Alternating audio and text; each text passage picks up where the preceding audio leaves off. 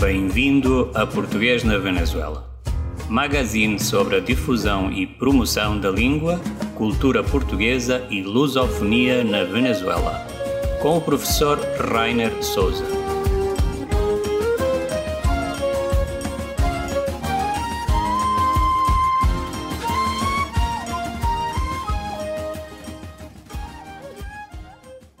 Bom dia, boa tarde, boa noite.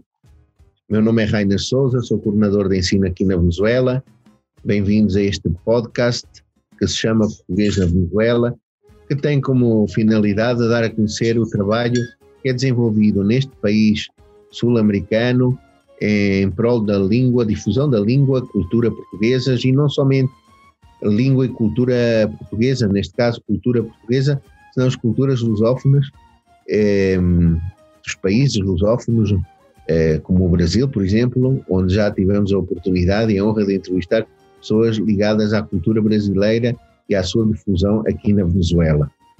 Eh, gostaria de começar este podcast por dar algumas notícias da coordenação de ensino. Estamos no mês de julho, mas não, não paramos e temos algumas, ainda algumas atividades que realizar a coordenação de ensino e o Centro de Língua Portuguesa, eh, neste caso o Centro de Língua Portuguesa de Caracas, na Universidade Central, eh, está encarregue deste Centro eh, de Língua a professora Digna Tovar, e nós teremos nesta sexta-feira, dia 23, à uma da tarde, uma conferência bastante interessante, que depois também poderá ser consultada pela, pelas redes do, do CLP de, da Universidade Central, um, mas quem tiver a oportunidade de se conectar por Zoom, uh, já está a rodar por aí publicidade nas redes sobre este encontro com o escritor moçambicano, poeta neste caso,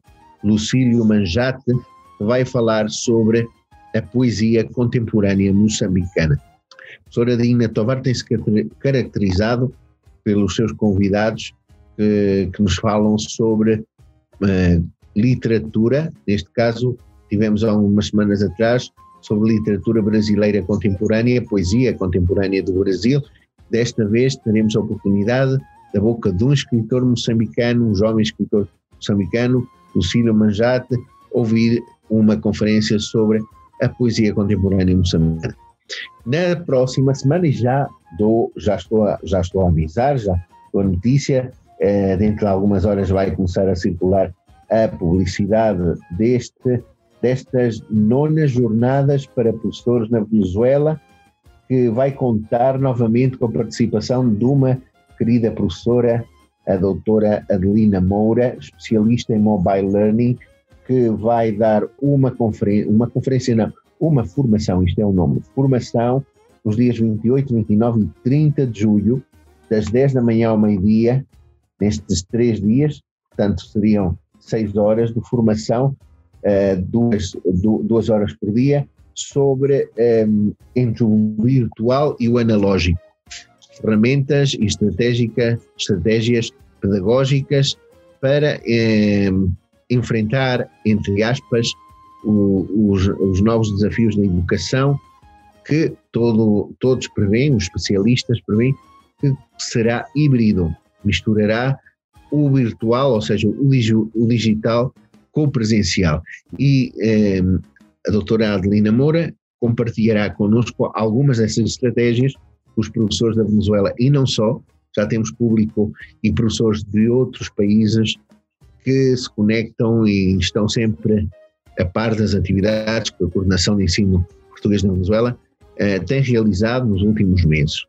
Todos são bem-vindos, completamente gratuito Uh, a publicidade vai estar a rodar nas redes sociais da Coordenação de Ensino e não só, com o link de inscrição, um, Google Form, formulário do Google que nós preparamos para esta inscrição, que é completamente gratuita, mas para saber quem, quem é que se interessa por estes assuntos e de onde nos escreve, de onde nos, nos vê, e portanto é uma atividade, na próxima semana voltaremos a falar dela. É, esta semana temos um convidado bastante especial, porque é aquela voz que todos ouvimos no podcast, a iniciar o podcast, Uh, Trata-se do professor Alberto Andrade, que nos acompanha no dia de hoje, esta, esta, nesta entrevista, que sei que é bastante interessante e agradável. O Alberto Andrade é um homem cheio de talento, um homem também muito comprometido com o ensino do nosso idioma neste país. Olá, André, espero que esteja tudo bem contigo. Olá, Reina. Muitos cumprimentos e agradecimentos também a ti e à tua equipa de produção deste fantástico projeto. É, é, eu sei que este programa é uma excelente oportunidade que nós temos para trazer a nossa palavra como professores e contar coisas maravilhosas ou interessantes sobre as nossas experiências. Obrigado, Alberto. É, Alberto, para quem não conhece o Alberto, que nos possa ouvir de outros países, e obviamente muita gente conhece o Alberto aqui na Venezuela, mas pode haver gente que não conheça.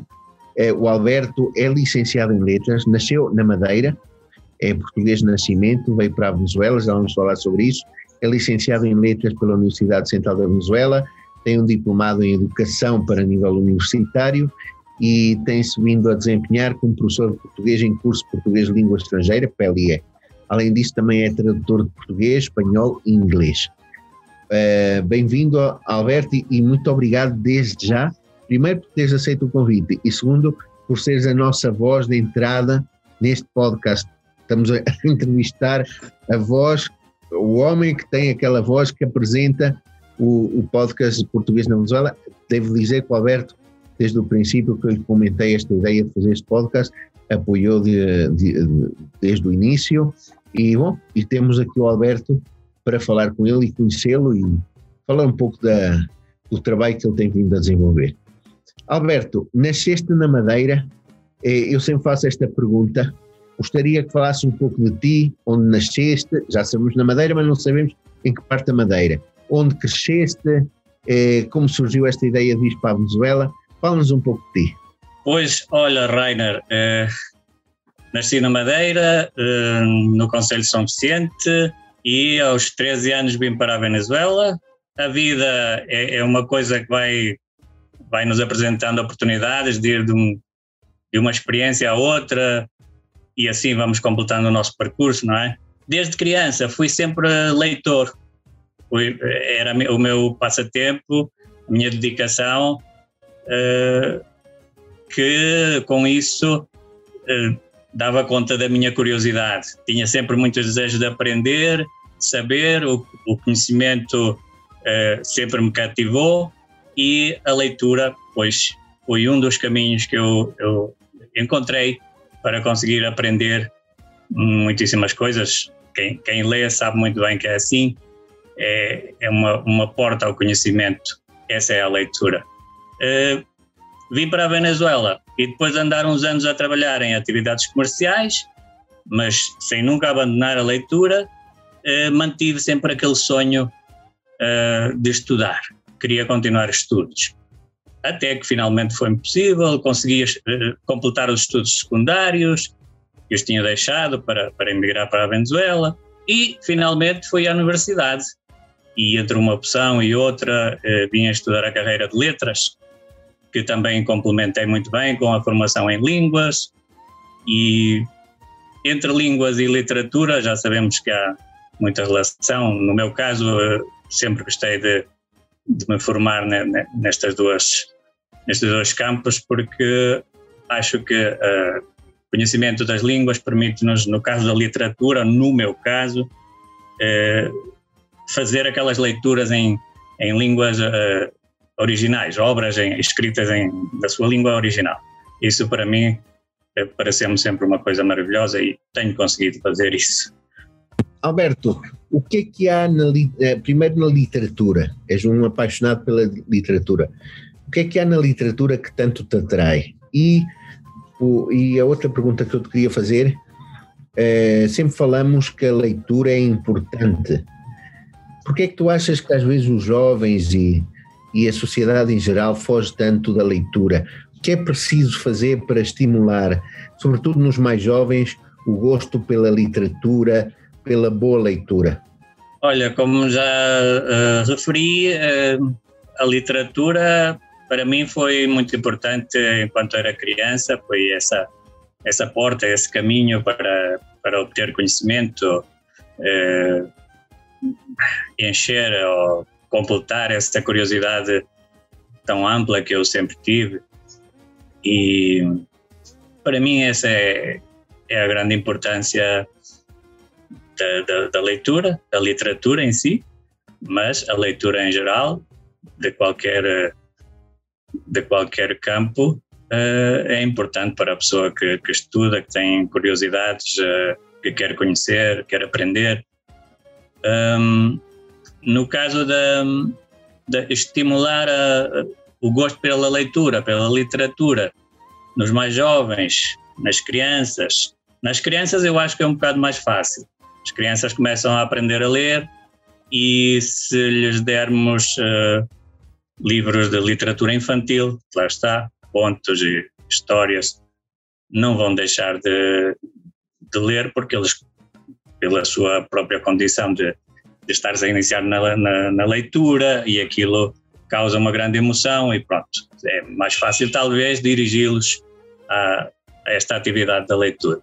Já no caso do, dos jovens, é um bocado mais difícil, considero eu, pela mesma situação da nossa.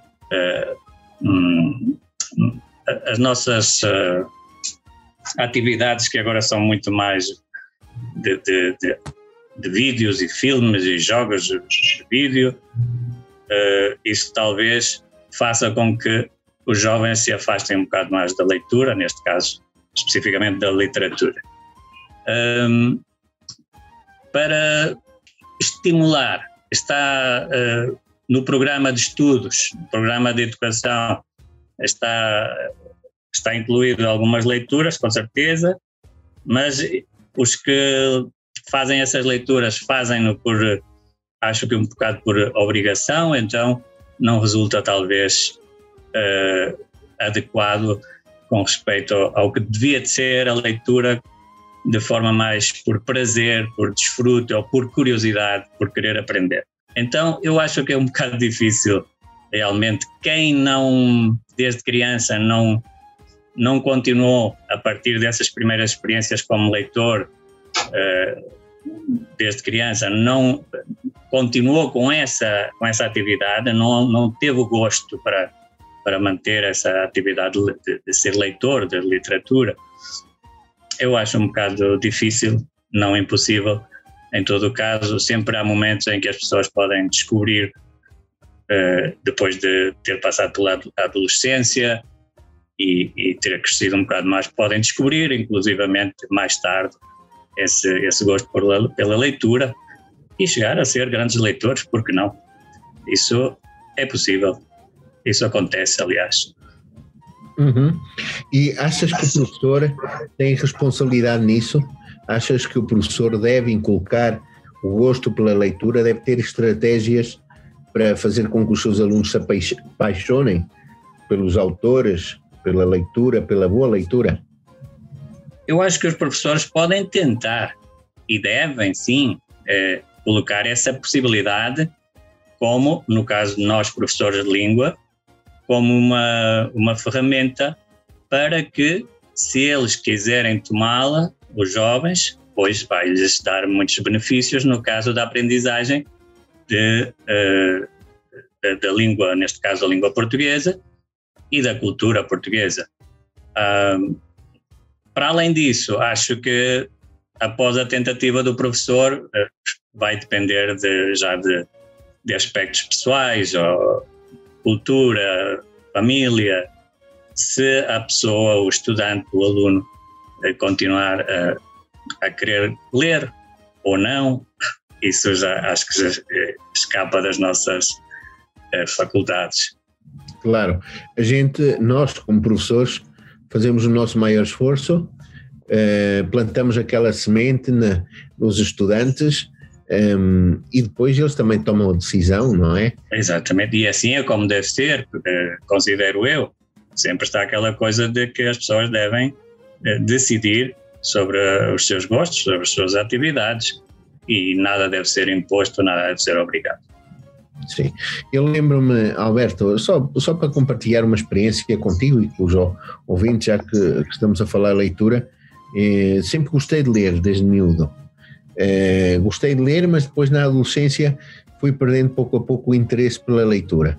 E nós em Portugal, eu estudei em Portugal, eh, eu estudei na escola eh, secundária eh, Magalhães Lima, em Esgueira, muito perto de Aveiro.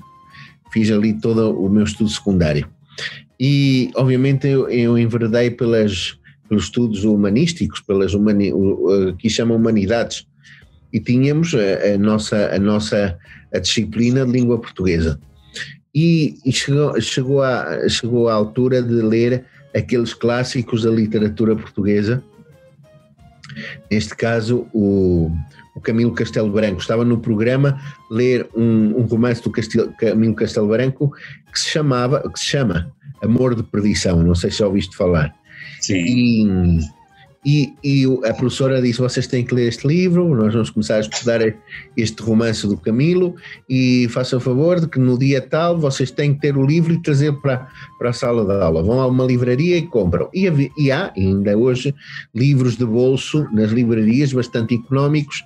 Uh, havia uma, uma, uma edição que chamava Biblioteca Ulisses de autores portugueses.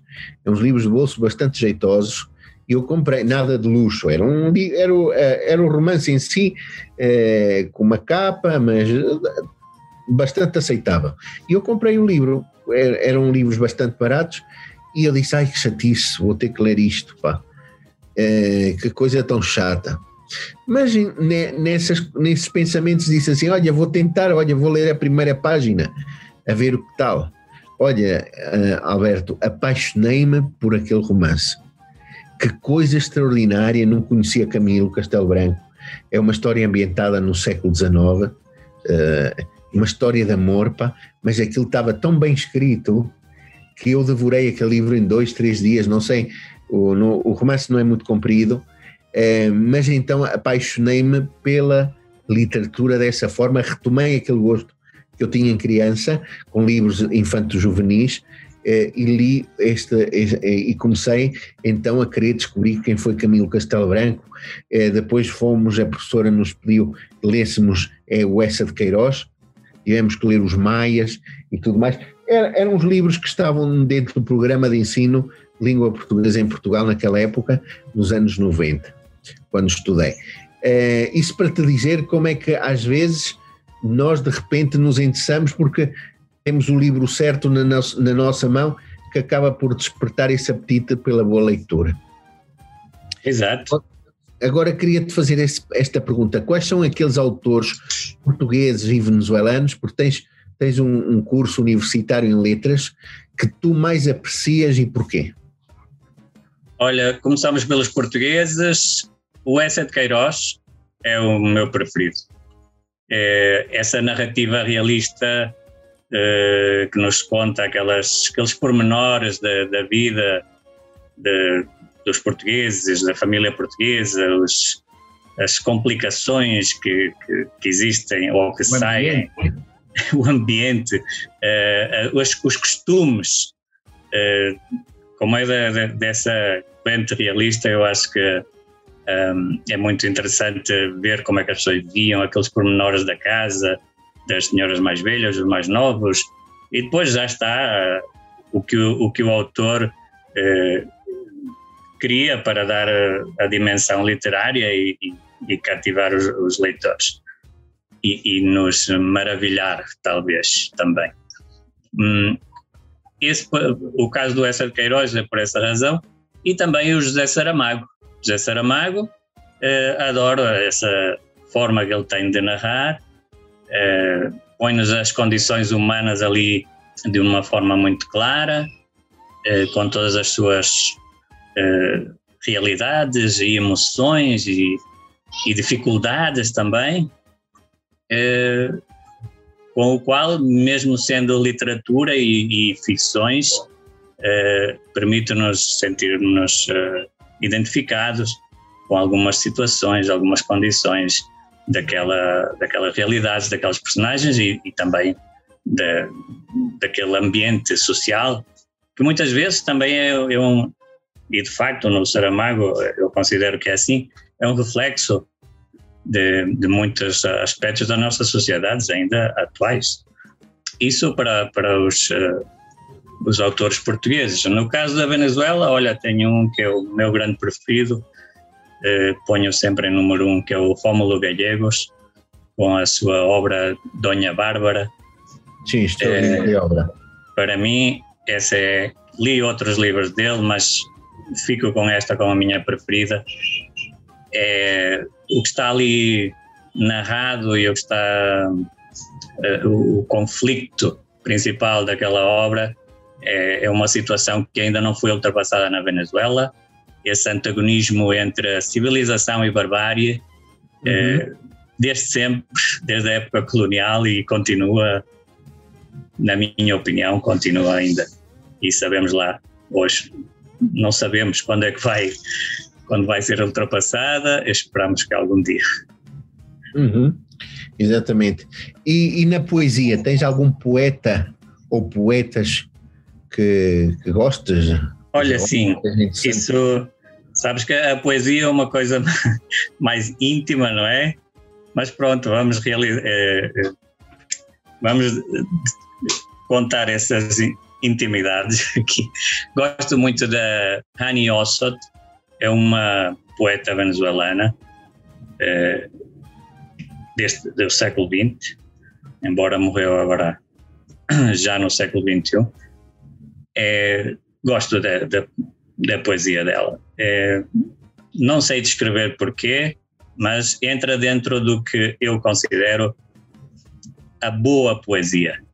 Essa poesia que às vezes não é, não é que nos fascina por sempre, porque a poesia, uh, os poemas de, de, de, um autor, ou, ou, alguns poemas, podemos ler no momento e, e pode nos fazer sentir o que for, algo. algo, o que seja, mas noutro momento talvez já não, Uhum. Isso, isso é um mistério da poesia que não é sempre a mesma coisa, ela, é, ela muda muito.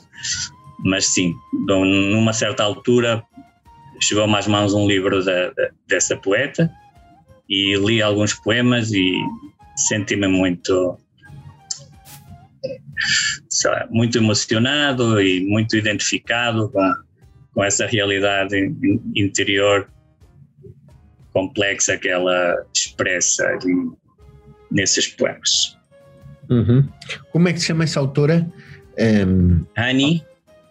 Hani? Hani Ossot. Ok. Uhum.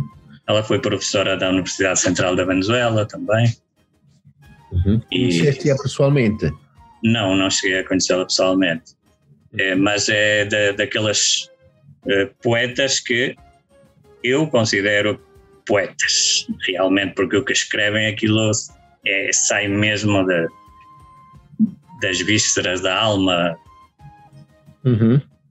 E bem, como te disse, isso é uma coisa que às vezes muda de, de época para época no mesmo leitor e ao mesmo tempo pode, e com certeza vai ser assim, vai mudar de leitor para leitor. Eu posso ler a, a Annie Ossot e, e sentir o que eu sinta, mas outra pessoa pode ler e talvez pode não chegar a, a sentir o mesmo, ou poderá sentir outra coisa. Para mim, a, a, poesia dentro da literatura, a poesia é, é uma coisa à parte. Uhum. Uhum. Alberto, estás ligado a uma editora chamada El, El Lector Cómplice. De que trata esta editora? E fala-nos um pouco deste projeto? Sim, o Lector Cómplice. É uma editora que é um projeto da minha esposa, a Lesbia Quintero, teve esse projeto depois de sair graduada em Letras da Universidade Central também. E decidiu é, fazer este projeto, desenhar este projeto, criar este projeto. E deu este nome, Leitor Cúmplice, seria em português Leitor Cúmplice, é, é uma homenagem ao escritor argentino Júlio Cortázar, é, por uma situação onde ele utiliza é, a expressão leitor cúmplice, leitor cúmplice e e outro, outro tipo de leitor. Ele utiliza esta, esta expressão, leitor cúmplice, para designar um tipo de leitor, que é o leitor mais comprometido com a obra. É, é o leitor que realmente lê, não só vai ali ver as palavras e, e, e, e ordenar o texto, uh, na, na, mas sem, sem compreender, talvez, para além do que as palavras estão a indicar. Neste caso, é, esta é a homenagem então ao Júlio Cortázar. Eu estou ligado, simplesmente ligado a este projeto, apoiei, pareceu-me maravilhoso desde o início. Apoio na revisão, tradução e alguns outros aspectos.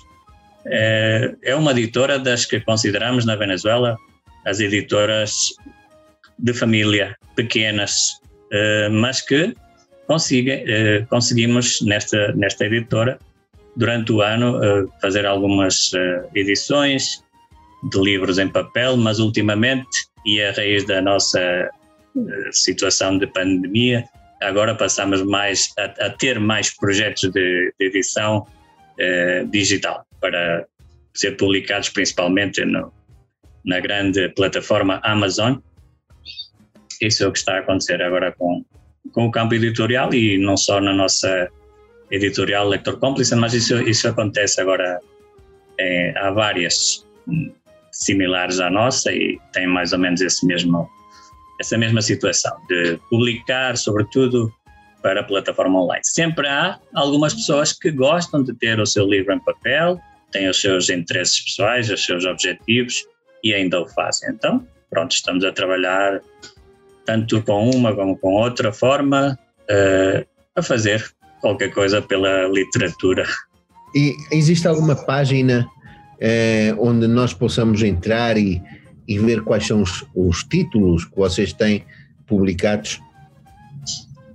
Com certeza, é Lector Cómplice, assim mesmo, é uma só palavra, Lector Cómplice com é o nosso site. Lá tem então as, as capas dos livros que foram publicados, algumas, uh, alguns eh, textos sobre o autor ou sobre a obra. Lá temos essa informação, sim senhor. Uhum, muito bem, aqui fica para os nossos ouvintes interessados na boa literatura, lectorcomplice.com para aqueles que queiram conhecer um pouco mais desta editora à qual o Alberto Andrade está ligado, embora quem esteja aí um, na primeira fila é a tua esposa, não é? É sim, sim senhor. A Lesbia Quinteiro uhum. é a Quinteiro. presidente, é, é a editora, é criadora do projeto. Sim. Cumprimentos para ela, conheço a tua esposa, a tua senhora e, e realmente sei o, uh, as competências e, o, e, e, essa vontade e amor pela literatura que foi a que impulsou a levar a cabo esse projeto tão interessante. Com certeza, obrigado. Uh, serão entregues os cumprimentos. Alberto, vamos agora a uma pausa musical e hum, vamos ouvir um tema tradicional português que se chama Chula com Todos, é, interpretado por um grupo de música tradicional portuguesa, ehm, a Ronda dos Quatro Caminhos. Depois de ouvir este, este, este chula com todos, que é um, um, um a chula é um tipo de música bastante, é, um género musical bastante particular do, de, da tradição, do folclore português, do norte de Portugal. Vamos ouvir esta chula com todos e logo voltamos a esta agradável conversa é, com Alberto Andrade, professor de língua portuguesa aqui na Venezuela.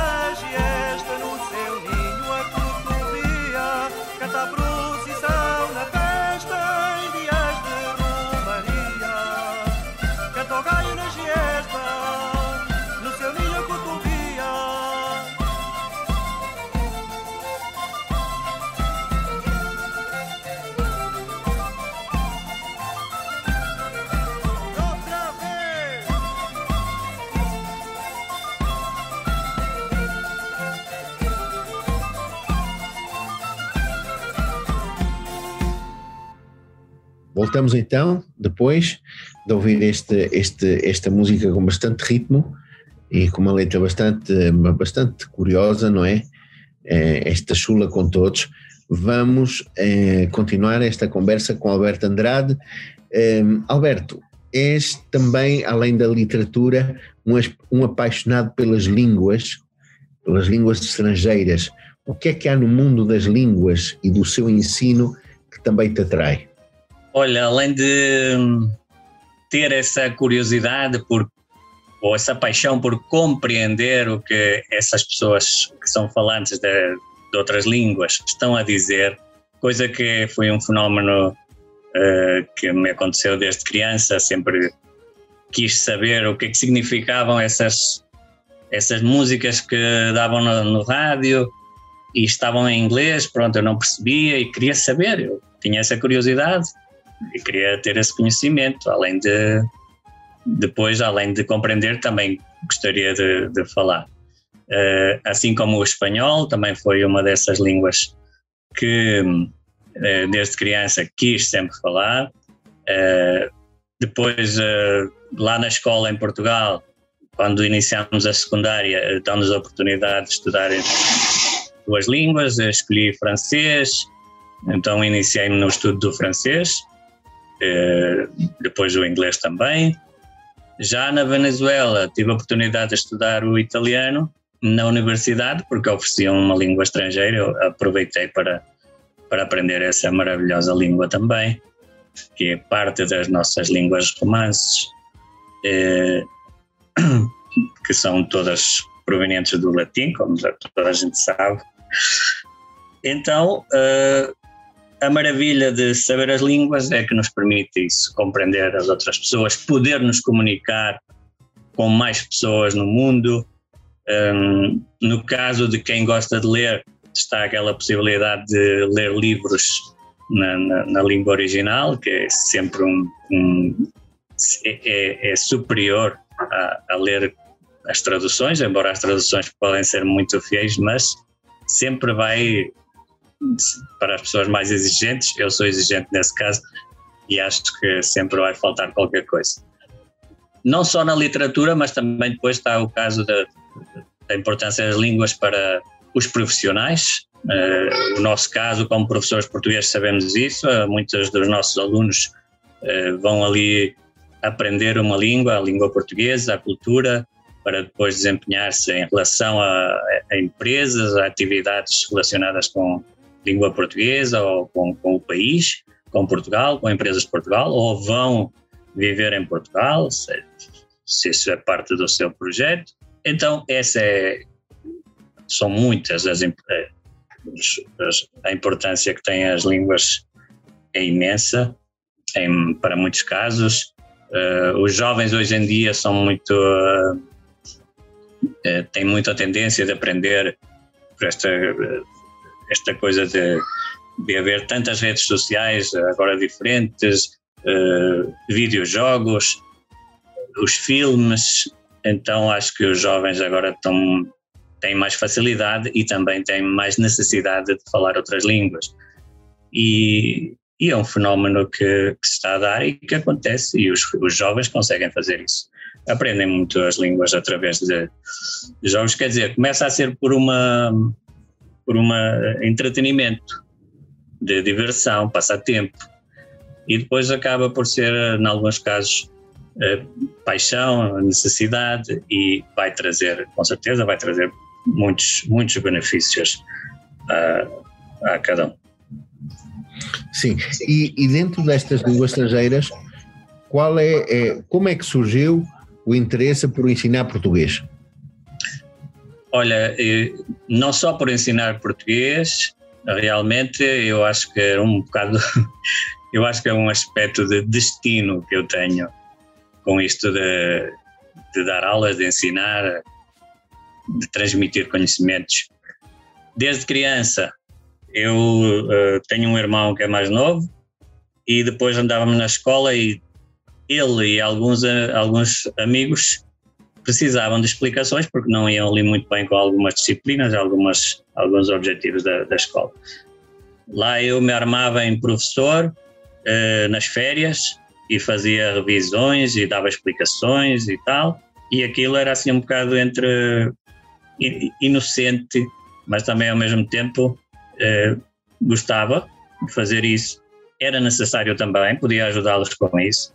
No fundo, era uma forma de ajudar e, e, e também notava que, que passávamos um bocado agradável. Eu a fazer de professor e eles a fazerem de alunos aí, quando na, no fundo estávamos praticamente nas mesmas idades, um ano de diferença ou dois anos. Então começava, uh, logicamente naquela altura não, não, não pensava que algum dia ia, ia dar aulas, que ia, ia ser professor nem nada disso. Depois, com o tempo, aqui na Venezuela também, depois de ir estudar, uh, tive a oportunidade de dar algumas explicações de, de línguas e, e da, da, disciplina castelhano, que é um bocado às vezes difícil para, para os alunos. Mas assim, uma coisa às, às, às crianças, dos vizinhos, me pediam, pediam esse favor e, e, pronto, eu colaborava com isso. De, dava, dessa forma, dava algumas aulas, vamos dizer assim, mas não eram aulas realmente, mas explicações. E pronto, passou o tempo, uh, saí da universidade, graduado, e comecei a ter algumas atividades relacionadas com o mundo editorial e traduções e revisões, etc. Até que um dia encontrei-me com um, um, rapaz muito conhecido no nosso uh, ambiente da, da colónia portuguesa, que é o Agostinho Perejil, deves conhecê-lo com certeza. Quem não conhece o Agostinho. então, esse rapaz numa conversa comigo e a falar do, do, do, que eu acabava de estudar e quais, quais eram as minhas uh, possibilidades de, de, de, trabalho e profissionais. E ele disse-me: Olha, eu conheço o professor David Pinho, ele é coordenador de, de curso de português. Uh, naquele momento, o Agostinho também estava, estava a estudar no curso, no Colégio Fátima de São Bernardino. E propôs-me uh, recomendar-me com o professor David Pinho e em 2007 o professor David Pinho disse-me que sim, que passasse a falar com ele, uma entrevista e depois dessa entrevista uh, disse-me, olha, para o ano que vem vou abrir um curso e vais lá dar umas aulas. E foi assim. Uh, quando, quando dei por ela já estava a ser professor de português. Uhum. Mas começou nessa altura e olha, tem sido uma grande experiência que vai durar muitos anos mais, com certeza. Já desde quando? Há quantos anos? Pois iniciei-me no 2008, uhum. então já lá vão 13, vai para 13 anos. Muito já lá vão 13 anos, sim uhum. senhor. Um, Alberto, uma pergunta, uma opinião tua, não é bem uma pergunta, é uma opinião. Qual é a tua opinião sobre o estado atual, o estado virtual do ensino neste momento devido à pandemia e como vês o futuro? És partidário de um ensino eh, tradicional, presencial ou apostas no ensino híbrido no futuro e porquê? Olha, eu acho que nós agora estamos praticamente unicamente com aulas virtuais, eh, mas isto já estava a acontecer. Pouco a pouco o mundo ia para essa, o mundo da, da, da educação, do ensino, ia para isso, para aulas virtuais ou semi-presenciais ou híbridas, como tu bem eh, estás a chamar aqui. Eh, eu acho que o ensino, a educação ia para, esse, para essa modalidade de aulas virtuais. Mas o que aconteceu com esta situação de pandemia é que acelerou a situação e tivemos mesmo por necessidade e obrigação de passar a esta atividade, mas de uma forma uh, repentina e, e um bocado atrapalhada também para muita gente, não é? Eu sei que isso aconteceu a muita gente não estar para nada preparados e pronto, nem temos que estar preparados para tudo também. Uh, no meu caso, eu já tinha já tinha iniciado algumas aulas online com alunos que tinham ido da Venezuela uh, já há seis anos atrás. Quer dizer, uns, uns anos antes da pandemia, eu já, já tinha uh, entrado por essa experiência de dar aulas online. E, e embora já nessa altura, logicamente, já se ouvia falar de cursos à distância eh, ou ensino híbrido, que, que seriam as semipresenciais, umas aulas online e outras em, em, na sala de aula. Acho que no meu caso eu adiantei-me o, o que já vinha, o que já estava por acontecer, ou já me estava preparando, se não acontecesse isto, estava-me preparando para esse futuro que eu considerava que ia vir a acontecer, que são a, a importância de aulas online, eh, onde podemos ter aulas pelo mundo inteiro, o mesmo que acontece com, com o que estavas a comentar ao início do programa, que pessoas que estão fora da Venezuela, em qualquer parte do mundo, eh, conectam-se e, e, participam das atividades que tu, uh, que tu organizas. Depois, olha, depois de eu dar aquelas aulas online, descobri que havia plataformas também para dar aulas online. Uh, fui por ali dar aulas de português e espanhol e internacionalizei-me. Agora dou aulas para vários países do mundo. Uh, então, por isso, eu acho que isto ia, ia acontecer em algum momento. Agora, pois, forçosamente, tivemos de passar a esta atividade online. Sobre o ensino híbrido, pronto, temos de esperar ainda ver quando vamos sair desta situação de pandemia. Com certeza espero que seja o mais breve possível, mas enquanto isso não acontecer, não veremos talvez o que eu considero que vai, vai ser o depois. Eu acho que vai haver o ensino híbrido. Sim, já estava a acontecer antes da pandemia. Já estava a ensaiar essa forma de, de ensino. Mas o que eu considero que vai haver depois é tanto uh, uh, as aulas em, em, sala de aula, nas escolas, nos colégios, nas universidades, eu acho que isso vai continuar a haver.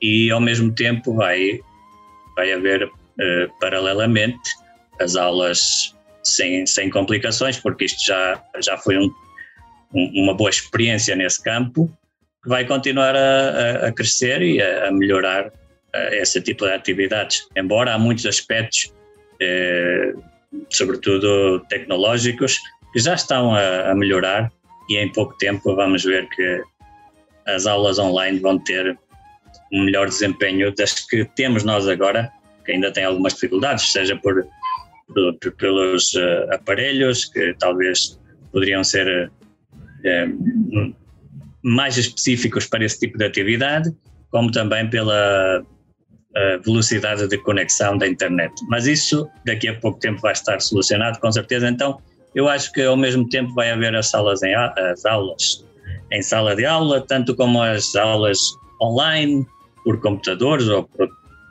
outras formas, se inventarem alguma coisa diferente, e ao mesmo tempo as híbridas, como tu propões aqui.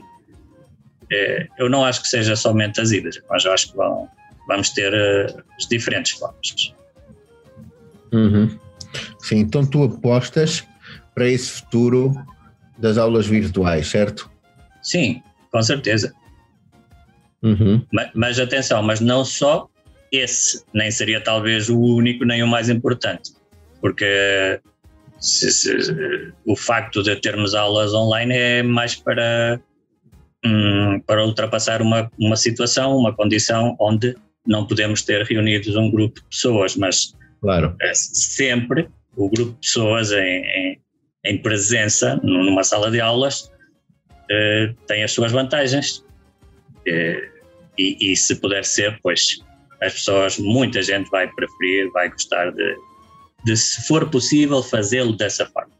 Se, no outro caso, pela distância, seja lá as razões que forem, tivermos de fazer online, pois faz-se na mesma e cada vez será, eu acredito que vai ser cada vez mais uh, adequada e melhorada a, a, forma de fazer este tipo de atividade online. Uhum. E nós, nós podemos assistir nos últimos meses com a pandemia, no, ou no último mais ou menos um ano e meio, como as plataformas uh, têm, têm vindo a aperfeiçoar-se, não é? de uma forma rápida, adaptando-se a esta nova época tecnológico. Eu acho que a pandemia acelerou eh, e trouxe a novidade para muitas pessoas. Já, já tu trabalhavas com isto, mas para muitas pessoas eh, trouxe a novidade de que é possível fazer as coisas à distância. sim, não só de que é possível, também muitas pessoas estavam assim um bocado uh, afastadas dessa possibilidade, porque, claro, isto é uma responsabilidade, mudar de uma situação para outra, uh, mudar os paradigmas não é uma coisa fácil para nós, seres humanos, mas quando a situação obriga, olha, há que fazer mesmo. Isso vinha, como eu já, já, já dizia, isso vinha a, a acontecer em algum momento no futuro, com, mas com certeza com algum tempo. Tivemos de mesmo fazê-lo agora, saltar a isto. Não há outra opção, pronto. Vamos lá fazer aulas online, é a opção que temos e temos de fazê-lo. E, e pronto, tem, tem funcionado. Uh, com dificuldades, mais, menos, uh, tem sido duro para muitas pessoas, mas olha, o importante é que nós possamos aprender e ultrapassar as situações. Uh, não podemos ficar ali congelados porque, porque as dificuldades apareçam. Uhum. Pelo contrário, se aparecem dificuldades, aí é onde temos de procurar soluções. Procurar soluções, tirar forças e ultrapassar, e solucionar, e, e melhorar, e, e, e pronto, ficar com muita alegria e satisfação por ter conseguido. Claro. É, Alberto, quem quiser aprender português contigo, quais são os teus contactos? Tenho o telemóvel 0414239483 e o meu correio eletrónico alberan11 arroba gmail.com. Muito bem. Quem quiser aprender português, professor Alberto. É só contatar. Ou se não, também pode procurar eh, professor Alberto na, no Google e com certeza vai dar com alguma forma de contatar por lá, por alguma rede social. Uhum. Está muito bem. Alberto, já no fim desta entrevista, uma última mensagem para os nossos ouvintes. Uh, de acordo com o tema que temos estado a tratar aqui, pois uh, a recomendação pessoal e, e, que, e, que, também tem funcionado para mim, uh, em geral, para toda a gente, em especial para os mais jovens que estão talvez a iniciar a sua preparação, a sua formação, ou já estão nisso, mas a minha recomendação é: se gostam de ler, leiam. Se gostam de estudar línguas, estudem. Uh, o estudo e a, e a formação, a aprendizagem nunca é demais. Uh, Preparar-se, já podemos ver nesta última experiência de, destes últimos dois anos, de 2000 para cá, de quis dizer de 2020 para cá, uh, a nossa experiência está-nos a dizer que é importante aprender tudo o possível sobre tecnologia, as novidades tecnológicas, uh, tudo o que se possa aprender para o campo profissional e não só, para o campo pessoal. É, é a minha recomendação que as pessoas uh, mais jovens que estão em formação ou os que já são profissionais, se ainda não conhecem estas ou outras uh, formas de melhorar a sua capacidade profissional, uh, façam estudos de língua e de línguas estrangeiras, as que preferirem, as que mais gostam, e, uh, e, as, as, e capacitar-se nesta, nas, nas novas tecnologias, que com certeza e, e, é uma coisa que te, não sei se tocamos, não tocamos isso, mas uh, alguns programas do, dos que tu tens já preparado, uh, que estás a convidar-nos para assistir, têm professores que vão falar-nos de como serão as aulas uh, de agora para frente, as novas estratégias de ensino, especialmente para estas novas aulas híbridas ou online totalmente. Uh, portanto, acho que é imensamente importante o estudo, a aprendizagem sobre como trabalhar com, com tecnologias, com, com uh, plataformas digitais, todas essas possibilidades que há, que são imensas. Eu cada dia que vou à internet ou passo nas redes sociais, uh, encontro-me com uma coisa nova, começo logo a pesquisar e aprendo uma, uma novidade que eu sei que não é neste momento, mas que em breve ou, ou mais para o futuro vamos poder uh, utilizar, neste caso para as nossas aulas de português ou para outras atividades uh, profissionais. Portanto, é, é, a recomendação é não deixar de aprender nunca, para resumi-lo assim em poucas palavras. Exatamente. Obrigado, Alberto, pela tua disponibilidade, uma vez mais, de querer conversar connosco e com os ouvintes e compartilhar essas experiências e esse percurso que tens vindo a fazer eh, nas áreas das línguas, do, do, ensino português como língua estrangeira e também da literatura. Eh, muito obrigado e um grande abraço e felicidades para a tua vida. Pronto, obrigado. Eu é que fico muito agradecido pelo convite, para esta oportunidade de dar umas palavras aos ouvintes, não só deste momento, mas de qualquer tempo, do futuro, como já dissemos ao início do programa. Este podcast fica por ali, em algum lugar, guardado e algum, em algum momento do futuro alguém pode eh, ouvir e, e saber como pensávamos nós neste momento, talvez estávamos enganados ou talvez acertamos em muitas coisas, uhum. já ficaremos a saber. Pois, então, cumprimentos para ti, um abraço e cumprimentos a todas as pessoas que uh, estejam a ouvir este programa. Muito bem. Felicidades. Felicidades. Falámos com Alberto Andrade, professor de língua portuguesa aqui na Venezuela, e agora vamos falar com o professor Davi Pinho, presidente da Associação Venezuelana para o Ensino da Língua Portuguesa, eh, que nos vai oferecer um balanço sobre este ano eh, letivo bastante atípico, o ano letivo 2020-2021. David, muito obrigado por teres aceito novamente falar com este podcast português na Venezuela.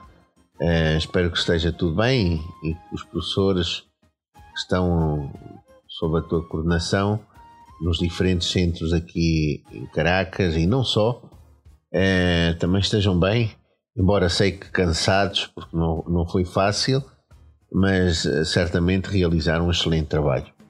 David, é, gostaria de fazer um, três perguntas, não é? Primeira é qual é o balanço que consegues fazer em relação ao ensino da língua portuguesa, sobretudo aqui em Caracas, é, onde nas instituições onde tu vais dirigindo o ensino da nossa língua. Eh, uma segunda pergunta é a seguinte: como foi essa experiência eh, de ensino virtual, tanto para os professores e como para os alunos? Isto é, como é que os alunos, os estudantes, reagiram com estas ferramentas digitais eh, e com, com o esforço que foi feito pelos professores nesse sentido? no sentido de atingir os objetivos propostos no programa uh, de português língua estrangeira. E quais são os pronósticos ehm, para o próximo ano letivo, 2021-2022? Sabemos que há sinais de que possivelmente regressemos à presencialidade já a meados de setembro. Gostaria de ouvir a tua opinião.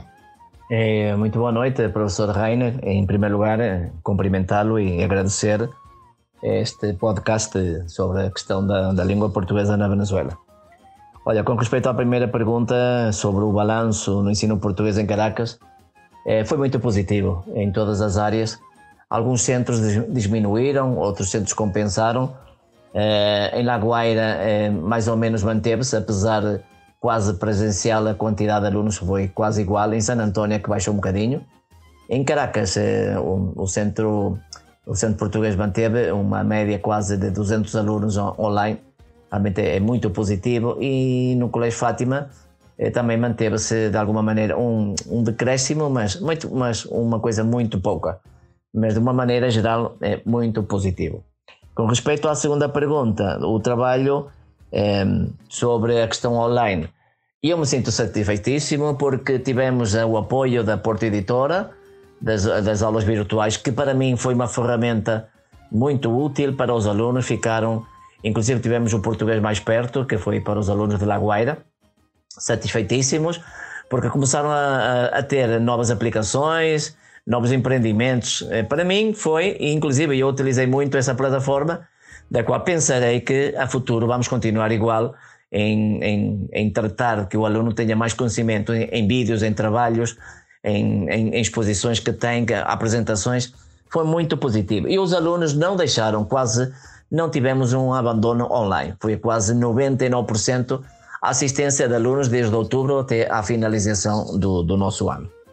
E, e, para concluir com qual é o pronóstico do próximo ano, eu penso que descer, não. Que vai continuar, sim. Que vai subir, sim.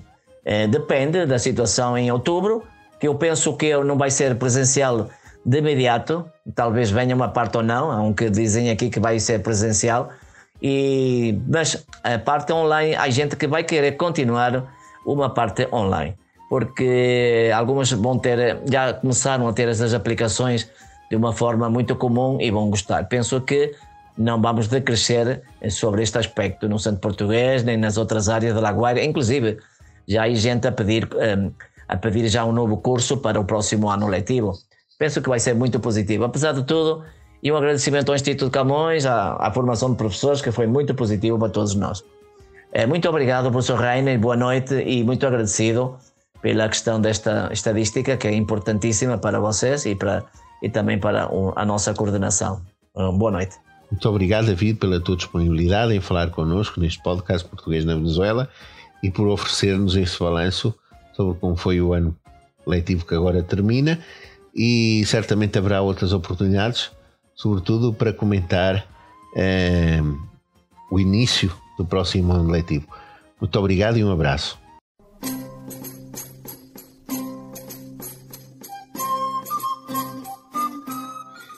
Na semana passada falamos do reinado de Dom Fernando e vimos como Dom Fernando deixou a sua única filha casada com o rei de Castela. Veremos que este casamento, depois da morte de Dom Fernando, abriu uma crise em Portugal à qual chamamos o interregno de 1383 a 1385. Contrariando o contrato de Salvaterra de Magos, Dona Beatriz e o seu marido foram aclamados como reis de Portugal, o consentimento do clero e nobreza, tendo-se gerado um clima de instabilidade e de desagrado na população portuguesa. O povo revoltou-se, tendo sido acompanhado por alguns nobres e pela burguesia. Entre os revoltosos destacaram-se Nuno Alves Pereira, seu tio Rui Pereira, João Afonso Telo, Conde Barcelos, Álvaro Paes e Dom João, grão-mestre de Avis e filho bastardo de Dom Pedro e de Dona Teresa Lourenço. Nesta revolta foi combinada uma conspiração para assassinar o conde João Fernandes Andeiro. Este nobre galego, amante de Dona Leonor Teles, apoiava-se na intenção de entregar o trono à sua filha e ao seu genro, o rei de Castela. O chefe da conspiração foi Álvaro Paes, rico e honrado burguês, já com alguma idade, que tinha sido chanceler-mor de Dom Pedro e de Dom, Dom Fernando. Contudo, seria necessário escolher alguém que conseguisse entrar no passo sem que ninguém suspeitasse. Sua escolhida foi Dom João mestre da Ordem Militar de Avis, que era meio-irmão de Dom Fernando. No dia 6 de dezembro de 1383, Dom João, mestre de Avis, acompanhado de alguns homens armados, entre os quais Rui Pereira, entrou no Passo da Rainha e juntos mataram o condandeiro. Tendo conhecimento do sucedido, Dona Leonor começou a ter medo do que lhe poderia acontecer. Fugiu para Alenquer e depois refugiou-se em Santarém, de onde escreveu ao genro, Dom João I de Castela, a pedir-lhe auxílio e aconselhando-o a invadir Portugal. A ideia da invasão castelhana e da união das duas coroas tornava-se cada vez mais forte, pelo que foi necessário encontrar um chefe que liderasse a defesa perante a invasão castelhana que se previa. Tal acabou por acontecer por iniciativa do povo de Lisboa que, reunido na igreja de São Domingos, elegeu Dom João mestre de Viz, regedor e defensor do reino, prometendo este servi-lo e defendê-lo com a própria vida. O entusiasmo popular invadiu todo o reino, destacando-se as cidades que apoiaram o mestre Davis. Contudo, existia uma divisão entre a população portuguesa. Por um lado, o grupo apoiante do mestre Davis, composto pelo povo, nomeadamente pela burguesia, por alguns nobres e certos hom, membros do clero. E também, por outro, o grupo apoiante de Dona Beatriz, composto pela nobreza e pelo clero. Na próxima semana saberemos como, qual é o desenlace desta crise política que imperou em Portugal entre 1383 a 1385. Terminamos este podcast português na Venezuela de uma, de uma maneira diferente. Em vez de ser com música, com um poema declamado, uh, um poema da autoria de uma escritora uh, cujo centenário de vida celebramos este ano. Trata-se de Clarice Lispector, que além de escritora também foi, foi poeta, poetisa, neste caso escreveu uh, vários poemas, um deles bastante interessante, que se chama Se Eu Fosse Eu. Vamos ouvir este poema e voltamos para a semana. Quando não sei onde guardei um papel importante e a procura se revela inútil, pergunto-me: se eu fosse eu e tivesse um papel importante para guardar, que lugar escolheria? Às vezes dá certo, mas muitas vezes fico tão pressionada pela frase se eu fosse eu, que a procura do papel se torna secundária e começo a pensar. Diria melhor sentir. E não me sinto bem. Experimente. Se você fosse você, como seria e o que faria? Logo de início se sente um constrangimento. A mentira em que nos acomodamos acabou de ser levemente locomovida do lugar onde se acomodara. No entanto, já li biografias de pessoas que de repente passavam a ser elas mesmas e mudavam inteiramente de vida. Acho que se eu fosse realmente eu, os amigos não me cumprimentariam na rua, porque até minha fisionomia teria mudado. Como? Não sei. Metade das coisas que eu faria se eu fosse eu, não posso contar. Acho, por exemplo, que por um certo motivo eu terminaria presa na cadeia. E se eu fosse eu, daria tudo que é meu e confiaria o futuro ao futuro. Se eu fosse eu, parece representar o nosso maior perigo de viver, parece a entrada nova no desconhecido. No entanto, tenho a intuição de que, passadas as primeiras chamadas loucuras da festa, que seria, teríamos enfim a experiência do mundo. Bem sei, experimentaríamos enfim, em pleno, a dor do mundo. E a nossa dor, aquela que aprendemos a não sentir mas também seríamos por vezes tomados de um êxtase de alegria pura e legítima que mal posso adivinhar. Não. Acho que já estou de algum modo adivinhando porque me senti sorrindo e também senti uma espécie de pudor que se tem diante do que é grande demais.